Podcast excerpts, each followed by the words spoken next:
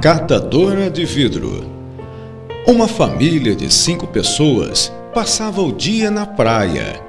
As crianças tomavam banho de mar e faziam castelo de areia.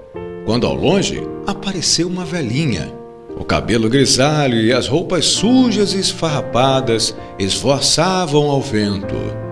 Não parava de resmungar enquanto apanhava coisas da areia e as colocava em um saco plástico. Os pais reuniram correndo as crianças. Eles disseram para que ficassem longe da velhinha. Quando ela passou por eles, abaixando-se de tempos em tempos para catar suas coisinhas na areia, deu um sorriso muito simpático para a família. Mas o cumprimento não foi correspondido. Semanas mais tarde, a família soube que a velhinha dedicava-se a vida inteira a uma missão ela recolhia caquinhos de vidro na praia para que as crianças não cortassem os seus pezinhos.